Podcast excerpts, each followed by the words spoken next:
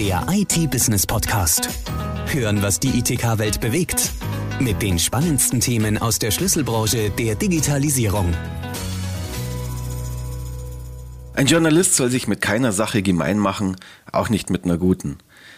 Mein Name ist Stefan Riedel und diese Herangehensweise wird bei mir und dem Thema Bitcoin schwierig. Aber wenigstens Transparenz kann ich liefern. Ich finde Kryptowährungen im Allgemeinen und Bitcoin im Besonderen super.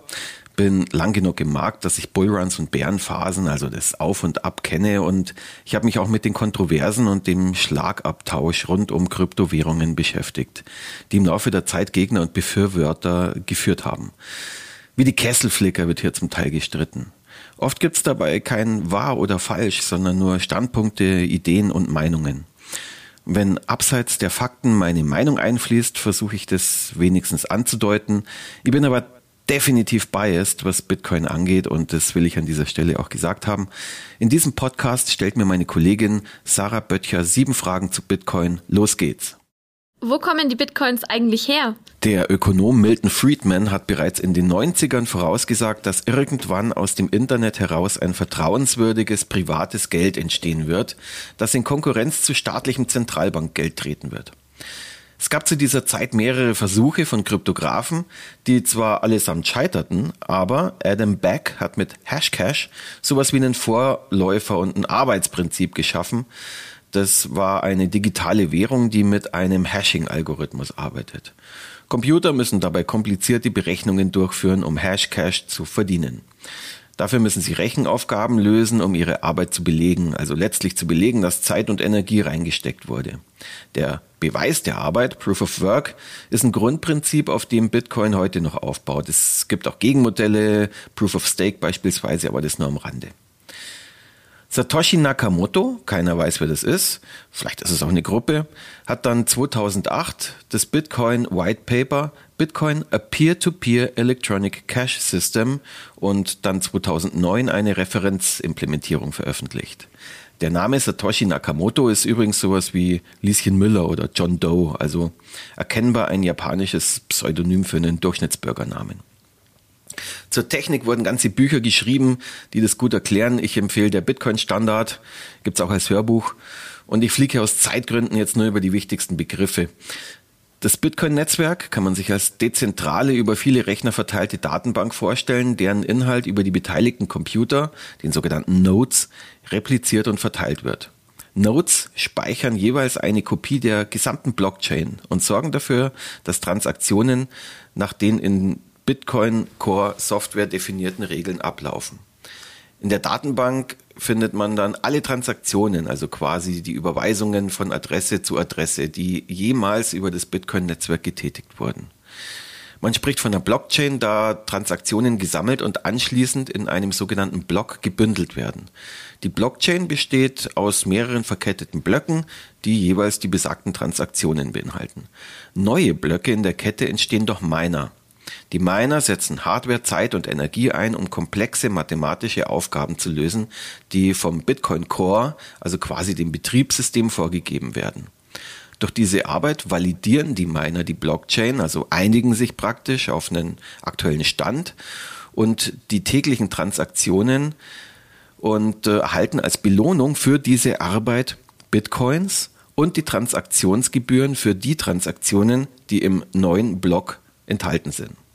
Miner können diese Bitcoins dann verkaufen bzw. in andere Währungen wie Euro oder Dollar umtauschen auf Handelsbörsen. Jetzt kommt ein wichtiger Punkt. Die maximal verfügbare Bitcoin-Anzahl ist auf 21 Millionen begrenzt. Und das ist eigentlich der Knackpunkt. Es wird also niemals mehr als 21 Millionen Bitcoins geben. Aktuell befinden sich 19 Millionen Bitcoins bereits im Umlauf und ein großer Teil davon gilt als verschollen. Der liegt unwiederbringlich oder vergessen auf alter Hardware rum. Am Anfang gab es noch 50 Bitcoins pro gefundenen Block. Jetzt sind es noch sechs ein Viertel.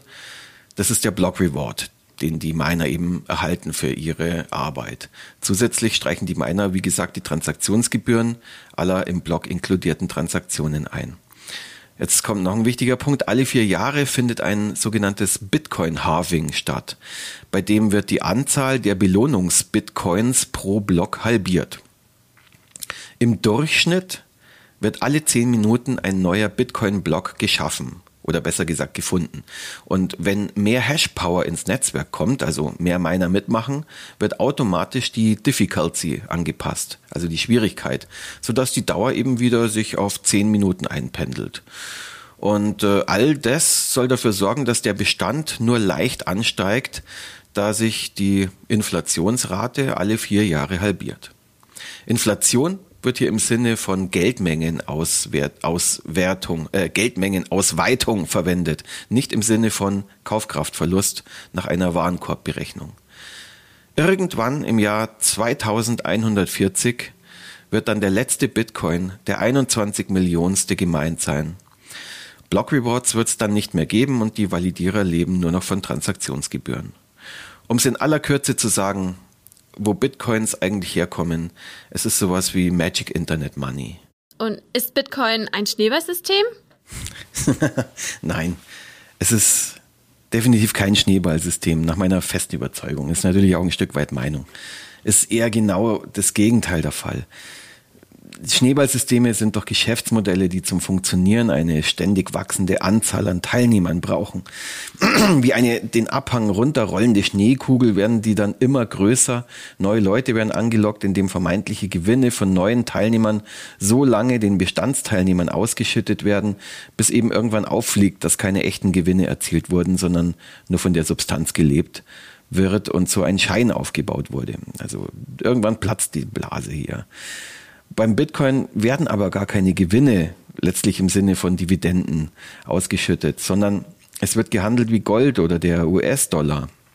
Es sind also lediglich Kursgewinne, die man einstreichen kann, wenn man zu einem tieferen Kurs einkauft und zu einem höheren Kurs verkauft. Klar, man kann sagen, der Bitcoin wäre eine Blase, die irgendwann platzen wird. Aber, und ja, das ist jetzt natürlich ein Stück weit Meinung. Der Bitcoin hat einen intrinsischen Wert, also einen Wert, der diesem liquiden Sachwert von Haus aus innewohnt, weil er einen Nutzen hat. Und äh, auf dem Markt wird dieser Wert ermittelt. Ja, nichts anderes macht ein Markt. Er ermittelt Preise und Werte und, und findet Preise, wenn sich neue Sachen ergeben. Und äh, ja, der Preis des Bitcoin ergibt sich eben daraus, was er kann und wie stark er sich etabliert hat. Der Bitcoin von vor ein paar Jahren, der war allein schon deswegen hat einen viel geringeren Wert, weil er sich noch nicht etabliert hat, äh, wie die Asset-Klasse, die sie heute ist. Also ich meine, heute gibt's, es gibt bereits physisch hinterlegte ETFs und ETPs, also Finanzprodukte für institutionelle Anleger und Privatpersonen, die im großen Stil und ohne komplizierte Wallet rein investieren können. Also auf eine regulierte Weise. Es werden zum Beispiel Krypto-Verwahrlizenzen äh, vergeben. Prozesse werden definiert, wie das hier genau abläuft. Hinterlegte Bitcoins werden vor Diebstahl versichert und so weiter. Firmen fangen an, im großen Stil Bitcoins in ihre Bilanzen aufzunehmen. Tesla oder MicroStrategy tun sich hier besonders hervor. Und die Tendenz ist hier eindeutig steigend. Ein erstes Land hat Bitcoin zum gesetzlichen Zahlungsmittel erklärt, El Salvador. Weitere Folgen. Die großen Zahlungsdienstleister sind auch mit an Bord. PayPal, Shopify, Twitter werkelt da auch äh, an etwas im Hintergrund. Also als der Markt den Wert des Bitcoin auf 100 Dollar eingepreist hat, da, da war noch nicht klar, dass sich der Bitcoin durchsetzen wird. Jetzt stehen wir bei um die 40.000 Dollar und äh, ja, vielleicht werden wir jetzt nochmal aus verschiedenen charttechnischen Gründen die die 30.000 küssen und äh, unterschreiten, aber kaum jemand in der Community äh, zweifelt daran, dass wir irgendwann die 100.000 knacken und, und mehr. Es ist jetzt kein Investmentratschlag und natürlich Spekulation, klar. Ähm, es kann auch ganz anders laufen. In Krypto sollte man generell nur Summen investieren, die man im Zweifel verlieren kann. Weil, ja, was passiert, wenn Krypto jetzt doch verboten wird? Klar, dann werden die Karten neu gemischt. Aber nur mal folgendes Gedankenspiel. Es wird nie mehr als 21 Millionen Bitcoins geben. Ähm, ja, es gibt allein schon ungefähr 21 Millionen Millionäre auf der Welt, die ihr Portfolio tendenziell hin zu Kryptoassets ausweiten und diversifizieren. Firmen steigen, wie gesagt, ein. Und auch der Weg zum Alternativgeld ist geebnet. In ersten Städten wie Miami in den USA kann man seine Steuern in Bitcoin bezahlen. Und äh, ja, viele Bitcoins gelten als verschollen. Ja. Viele werden gehoddelt. Ja, das kommt von, von Hold. Da gab es mal einen Schreibfehler, da hat jemand statt Hold Hoddle geschrieben in dem Forum. Das wurde dann aufgegriffen und ja, jetzt hoddelt man Bitcoin. Das bedeutet, man verkauft sie nicht, man spart die für die Zukunft. Es ist also nur ein Bruchteil, ist handelbar. Und äh, auch wenn manche Länder da fortschrittlicher sind als andere, irgendwann wird es in vielen Teilen der Welt Usus sein, Kryptowährungen zu haben, darin zu sparen und gegebenenfalls damit zu bezahlen. Also davon gehe ich zumindest aus. Ich will hier nur zum Nachdenken anreden, anregen und kann nur auffordern, hier eigene Recherchen anzustellen. Das muss jeder wirklich selber auf seine Kappe nehmen und sich eine eigene Meinung bilden. Ist Bitcoin also eine Bubble, wenn schon kein Schneeballsystem? Ich denke keineswegs. Ich glaube, dass wir viel mehr da noch ganz am Anfang der Entwicklung stehen, genauso wie bei einigen anderen Kryptoassets.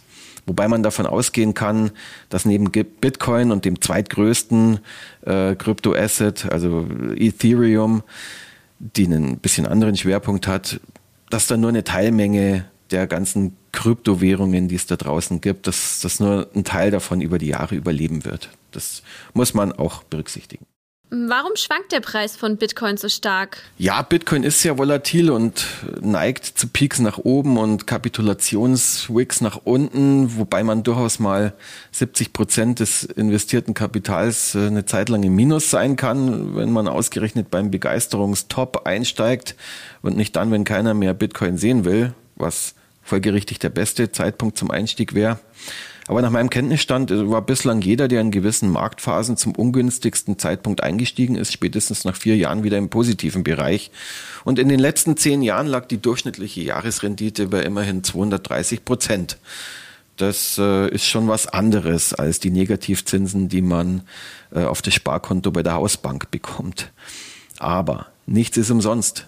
Der Preis für hohe Rendite ist normalerweise hohes Risiko und auch wenn beim Bitcoin das Totalverlustszenario mit fortschreitendem Etablieren immer kleiner wird, äh, der Preis für die hohen Renditemöglichkeiten liegt hier auch ein Stück weit in der hohen Volatilität.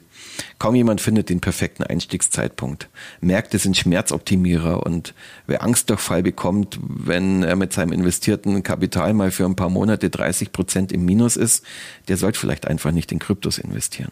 Übrigens, ich bin eh der Meinung, ähm, dass man als Basisinvestment sollte man eher in Aktien gehen, also vielleicht auf einen ETF, auf Länder- und branchenübergreifende Aktien wie den MSIC World All Countries, aber das nur am Rande.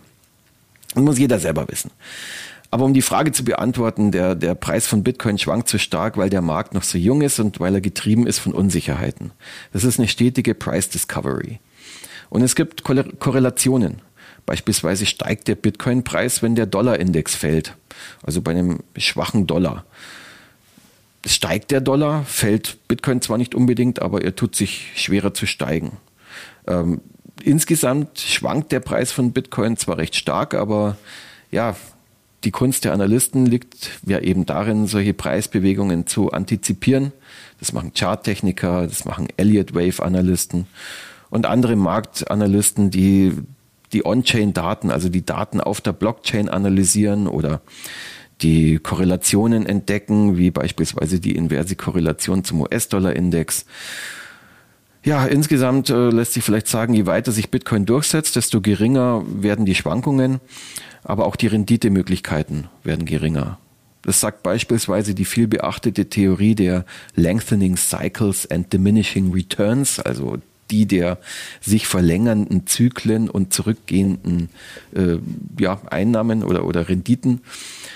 Und äh, diese Theorie will eben beobachtet haben oder geht davon aus, dass die Preiszyklen, die sich wegen der Angebotsverknappung durch das Halving ergeben, dass die sich bei sinkenden Renditen äh, nach oben und unten verlängern.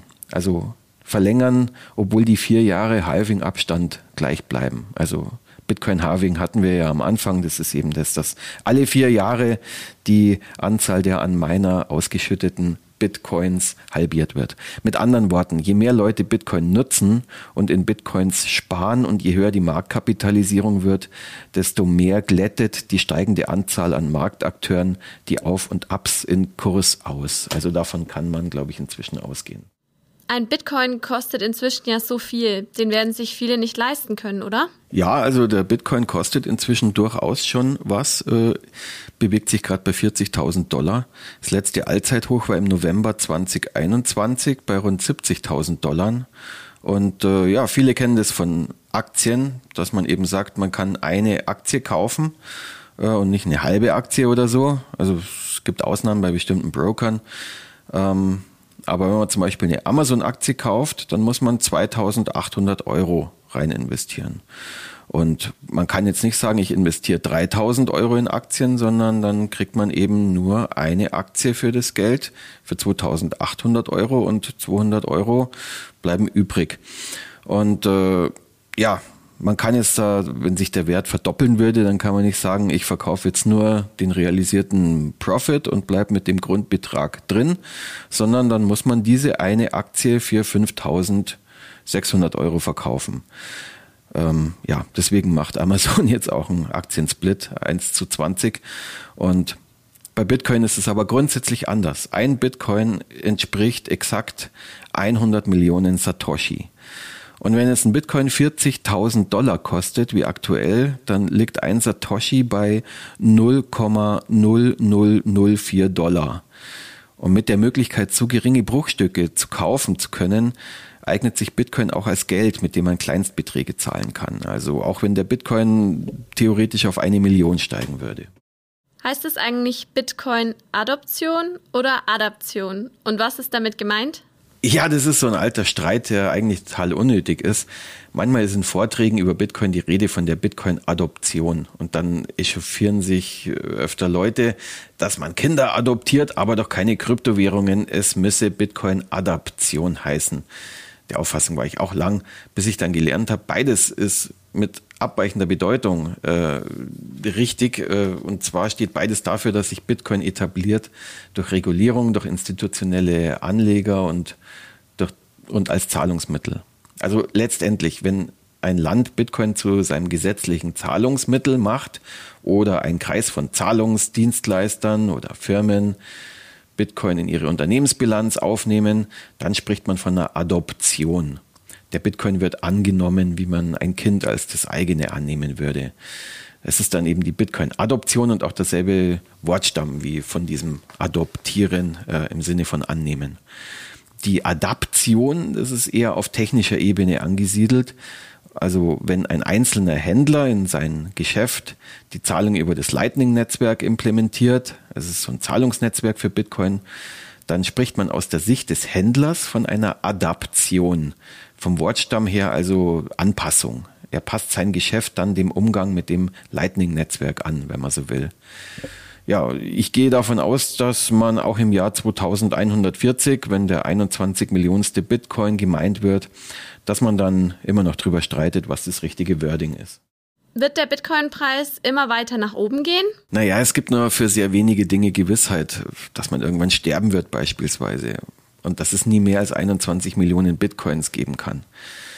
Ähm, ja, das ist der eigentlich, eigentliche Knackpunkt bei dem Thema auch, denn das von den Zentralbanken herausgegebene Geld ähm, das ist eben nicht begrenzt wie der Bitcoin, sondern das wird durch Bilanzverlängerung der Zentralbanken und der Geschäftsbanken erzeugt und ähm, ja, weitet sich immer weiter aus. Die Geldmenge weitet sich immer aus. Und nicht wenige sprechen da eben von einer Bubble in Hinblick auf die Geldmengenausweitung des Zentralbankgeldes, das keine Grenzen zu kennen scheint.